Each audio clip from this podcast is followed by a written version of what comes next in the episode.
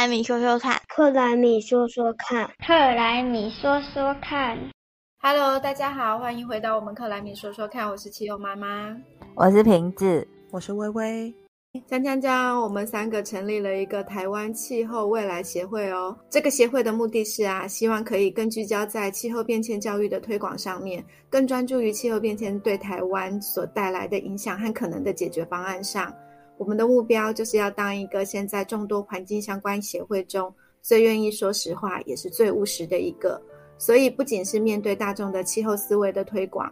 也是希望可以分享更多属于我们台湾在地的企业，尤其是中小企业的气候解决方案。我们真心想要成为协助台湾达成二零五零净领导的其中一个力量，所以欢迎大家一起加入我们。Hello，大家好，欢迎回到我们克莱米说说看。今天我们来讲讲快时尚。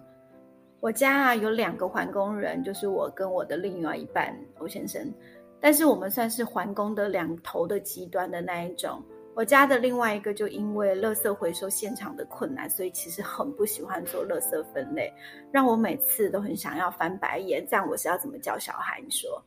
但是其实啊，在时尚和生活的领域里面，我还蛮认同他的极简生活，真的是比我环保多了。说真的，我其实才是那个对地球伤害比较大的人。像我就常常被念说：“你是蜈蚣吗？为什么会需要这么多双鞋？”你是要开店吗？为什么只有一个身体需要这么多的衣服？你到底要这么多的包包做什么？所有的老公都会说这些吧。所以，对我就是所谓快时尚商人最喜欢的客群，传说中的冲动购物者，其实也算是无脑购物族群。以前是买自己就已经够多了，现在多了两个女儿更好买。想想我这样，其实真的还蛮环保适格的说。那我来解释一下什么叫快时尚好了，它就真的英文翻过来叫做 fast fashion。那定义就是说，嗯，可以在很短的时间里，把时尚时装周中展出的这些流行服饰啊，推出的商业模式，像我们这种脑波比较弱的消费者，还可以用负担得起的便宜价格买得到。嗯，可能每年甚至每一季都有新的流行的服饰，然后洗脑自己，觉得可以跟得上流行，跟得上时代的错觉。所以快速、方便，然后款式又多样，还有便宜、流行，这是快时尚的优点。虽然很平价，但其实它一样就有缺点，就是质量比较惨烈一点。快时尚用便宜的价格来吸引大众来消费。然后追求这些流行，并用各种的话术来引发冲动性的购买，就是质量比较低，但是产量比较多，就是大家比较习惯的句子，就是薄利多销，所以它也是快时尚最重要的利润的基础。那到底什么又是时尚呢？其实时尚说穿了，就是一些人有计划的设计出一种流行，可能是人或事或者物，那起哄的带领大家争相模仿，最后成为一个话题。所以流行和时尚总是连在一起，但时尚还有带有就是高尚美的一个含义，所以一直以来时尚也常被呃跟上流社会然后联想在一起，有钱人才有资格谈论时尚啊。嗯，所以这样子是不是我们这些平民老百姓又对时尚多了一些向往呢？呃，所谓的快时尚啊，它其实真正的意义还真的不是时尚，重点就是要快。那让我们可以在眼花缭乱的当下，然后用各种的话术，然后各种产品让你一直买、一直买、一直买，然后买的更多、更多、更多，反正很便宜呀，不贵呀，呃，就这样一件一件，然后放入购物车结账带走。结果呢，你就多买了很多很多的垃圾，成天都喊着说啊，我要剁手，不可以再买了。呃，可是我们还是会持续的买，所以商人也因此赚得笑哈哈。对我就是这样，但是可是仔细想想看，这中间的过程其实很妙哎，因为所有的商家他都会引导我们快速的去消费，然后要我们快速的厌倦我们自己曾经做下的决定。因为我买了，我上个星期买了，可是我这个星期就会有了新的选择，所以这就是这些商家不断的蛊惑我们，用新的选择去取代我们旧的那一个决定，每次都。都周而复始，一遍就一遍，然后让我们这种嗯脆弱的消费者。没有办法抵抗他们话术的脑波弱消费者，深陷在这根本就是死亡购物螺旋中。我还以为自己天天都跟得上时代，会产生满足感呢。这可能是一个社交货币嘛？尤其是我在心情沮丧的时候，如果那时候怒买一波，那一瞬间真的有超级舒压的错觉。但这其实就跟精神毒品一样啊，只是喂养了自己更无止境的消费欲望。女人的衣柜里永远都少一件衣服，鞋柜里面也是少了一双鞋，不知道怎么搞的。不过在在这些光鲜的外表之下，其实也是有祭品的血泪，满足了我们这种粗糙的购物欲望，是让这些快时尚的商家可以开心数钞票。但是同时呢，其实它之所以可以那么便宜，也也当然来自于被剥削的劳工和呃不被重视的地球环保资源。好像本来就是一个你情我愿的交易，可是其实我们每一次购买都当帮凶，然后我们继续用我们的钱来鼓励这些快时尚，让那个血泪这些 劳工的血汗继续污染着地球。这样会不会让我们这个心里比较沉重一点？以后下手买东西就会慢一点，然后所有的老公都会叫老婆来听这一集，对不对？是啊，像每年大扫除的时候，或者是衣柜爆炸的时候，我们都会怀着深深的罪恶感，把很多只穿过一两次、有些标签可能都还没剪的衣服全部拿去回收。比如我今年大扫除的时候，就清出好几箱的衣服跟鞋子，那我拿去的就是旧鞋救命的国际组织回收。那在排队检查的时候，看着现场播放的影片，啊，非洲的小朋友好可怜，他们都没有衣服穿，没有鞋子穿，满满的罪恶感。那究竟我到底为什么要买这么多的东西，浪费这么多的资源呢？对啊，到底为什么呢？那我我们这边再来。帮忙落井下石一下，来讲一些时尚产业的黑知识好了。先说衣服好了，成衣的制造其实算是石化产业的延伸，就是那些人造纤维啊、化学纤维啊、一堆化学染料什么的，都是非常高耗能、高污染的产业。那衣服啊，从原料制造到洗衣服啊，到废弃，成衣业的其实每一个环节都有污点。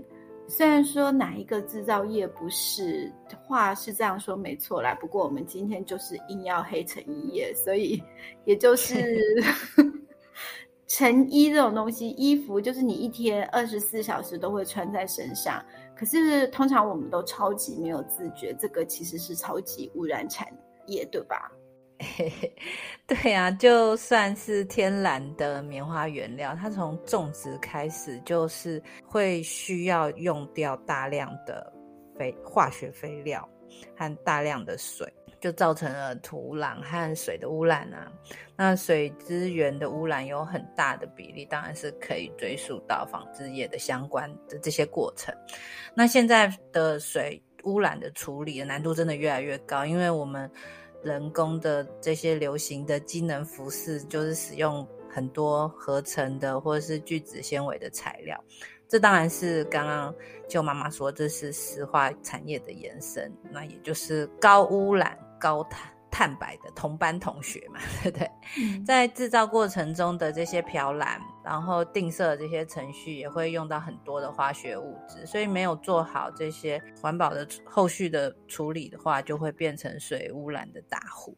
不过不只是制造的过程，就是你你把。你它做好了，你买回家穿。你光是在家洗衣服，因为它是化学纤维的衣物，它有一些呃微塑胶的纤维也会随着你洗衣机里面排出来的水、家庭废水流到下水道。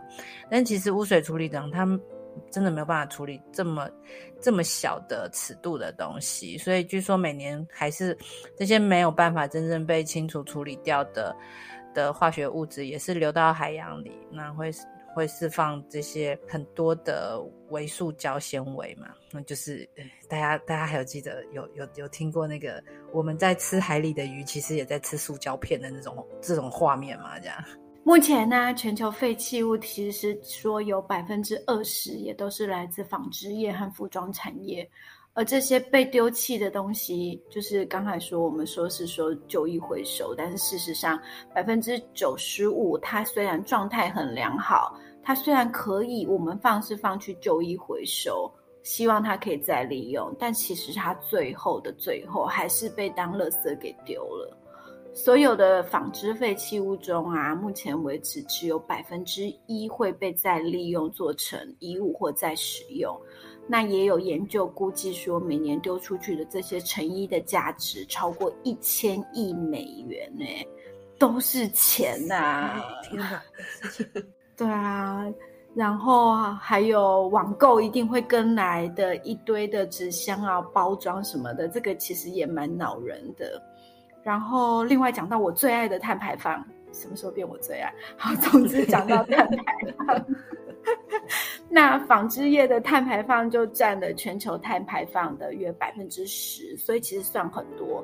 那主要都是它的碳里程的话，平均每一件衣物在送到你手上之前，它会经过一千九百公里的长途跋涉。真的可以说是历经千辛万苦才来到我们手上的，但是我们却很随意、很容易的就把它当垃圾给丢了。你你这次讲好多数字，我都好想去算一下，懂 怎么算出这么多的？对啊，呃，像刚刚所说的就是快时尚啊，除了就是有环境问题啊、碳排的问题这些之外啊，其实最人神共愤的应该是他对，因为为了压低成本，然后这些血汗工厂的代价吧。很多成衣工厂啊，它都是找最底层弱势族群来当劳工，例如说妇女和童工。那在那些成衣出口大国的开发中国家，就会雇佣大量的童工。这些小朋友会走进工厂，是因为家境不好，当然也不会有任何劳工权益的想法，被迫走进工厂也只是为了糊口生活啊，只要有一口饭吃就好。那对于厂商来说，童工的小手又咪咪的，又不会伤到布料素材，好使唤也便宜。虽然违反劳基法，好，他们可能也没有劳基法，但偷偷用就好啦。结果童工就全部都变成黑童工，廉价又没有保障。哎，说到这个，就是比较关于人权的，大家有听过那个公平贸易吗？它就是让消费者一个比较合理的价格向生产者购买贴有。公平贸易标签的商品，这是什么意思？就是如果这样的话，你的快时尚的衣服可能就不会那么廉价。那透过保 对啊，就是也不至于是会到走到剥削劳工这一块。它是透过一个保证收购的价格来提供社区发展，然后协助生产者技术提升，保障。其实最重要，大家比较在乎的是保障刚刚微微说到的基本的人权。就是让第一线真正在生产的人，用一种比较永续的方法来改善他们的生计，可以有机会脱离贫穷。所以贴有公平贸易标签的产品，它背后其实代表了对于人、社会和环境相对比较友善的价值。所以，嗯，目前比较多的商品就是咖啡和农产品，会会我们会比较注意这个公平贸易，就是我们希望。不要剥削人家嘛，对不对？那我我觉得好像比较少看到用在衣服上哎，所以如果之后，嗯，衣服这些服饰也也是强调它是公平贸易的商品的话，那我们就就是嗯，至少消费者可以洗刷这些坏老板的帮凶的罪名。觉得哎，那这样子就不叫快时尚，他们就是慢时尚啦。哦，对，因为比较贵这样子，不能够一直而且他不是他不是为了追求流行，他是希望可以得到更好的公平性，所以他们不会在很短的时间之内制出很大的量，也不会有薄利多销的故事啦。所以它这就是慢时尚啦。所以衣服就服饰比较少去可以宣称它可以是公平贸易的，对不对？应该还是可以。我记得以前也有看过一些厂牌，也是有这样子，就是专门跟尼泊尔的村庄合作，所以他们其实不只是衣服，就像你说的，有咖啡啊、农产品这些。所以其实就是重点在公平贸易，它任何的品相应该是都可以。在我们刚刚长大一点来看，是啊，羊毛毯，我记得有羊毛围巾啊、羊毛毯啊。羊毛披风之类的，这些就是慢时尚、克什米尔较贵的产品，好像就有这些东西。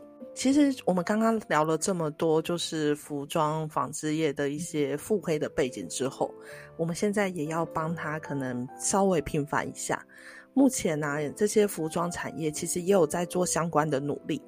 他们除了会叫供应商去改善血汗工厂的这些情况之外，在环境面上也开始淘汰去使用一些争议的原料，包含是什么相关，比如说维塑胶纤维这一些。那也会去改变服装设计和销售的方式，来讨论是不是可以使用可回收再利用的材质，还有去建立就是服装回收的体系，让这些废弃的服装循环可以进入可再生的环节，逐步开始在做一些逐渐的转型。但是我觉得上面这些努力啊，要不是要是没有我们这些消费者这一端的行为改变的话，每一个听起来就会变成喊喊口号、自我安慰而已。是啊，总之快时尚的这个部分还是回到没有买卖就没有伤害。我们应该要回归到消费的的最大原则，就是为了需要才买，而不是想要的欲望 去买。那真正让我们跟得上时代的，不是只有你的外表跟你的衣服，而是你脑袋里面怎么思考事情，怎么怎么你的观点，这才是更需要跟得上时时代的东西，不是吗？所以，当我们不是因为需要而购买。而是因为经不起想要的诱惑掏钱的那个当下，其实我们就已经失去了自主性，只是就像是被别人操控而帮忙买单，为了别人的需要在买单而已了。是说，到底我们为什么会对“流行”这两个字这么没有抵抗力啊？还有，为什么一直在冲动消费呢？嗯，我们应该要来立一个新年新希望，一起下定决心，要是一件衣服。我们不可以保证穿它超过五年，我们就把它放下，也算是放过那些被剥削的妇女孩子，还有我们的地球资源啦。五年是不是？对对对，新年新希望，新年新希望。对，加油加油，加油加油！好，因为而且少买就可以少花钱，剩下的来，剩下的钱也可以为我们创造更多的美好，不是吗？既然花钱就是要让姐辛苦赚来的钱变成姐喜欢的样子，那我更喜欢让我花出去的每一分钱都可以让地球更永续的话，不是更好吗？虽然听起来有点魔幻，但其实最简单的就是多想一步。我今天花出去的这个钱，不仅是我需要，它可以为我的生活增添色彩。变成我想要的样子之外，它如果可以变成让地球更美好的样子，那不是太完美了吗？对吧？有 有有点诱因了。好，好啦，好啦，那我们今天就先到这里，我们下周见喽，拜拜，拜拜，拜拜，拜拜，下次要再一起听哦。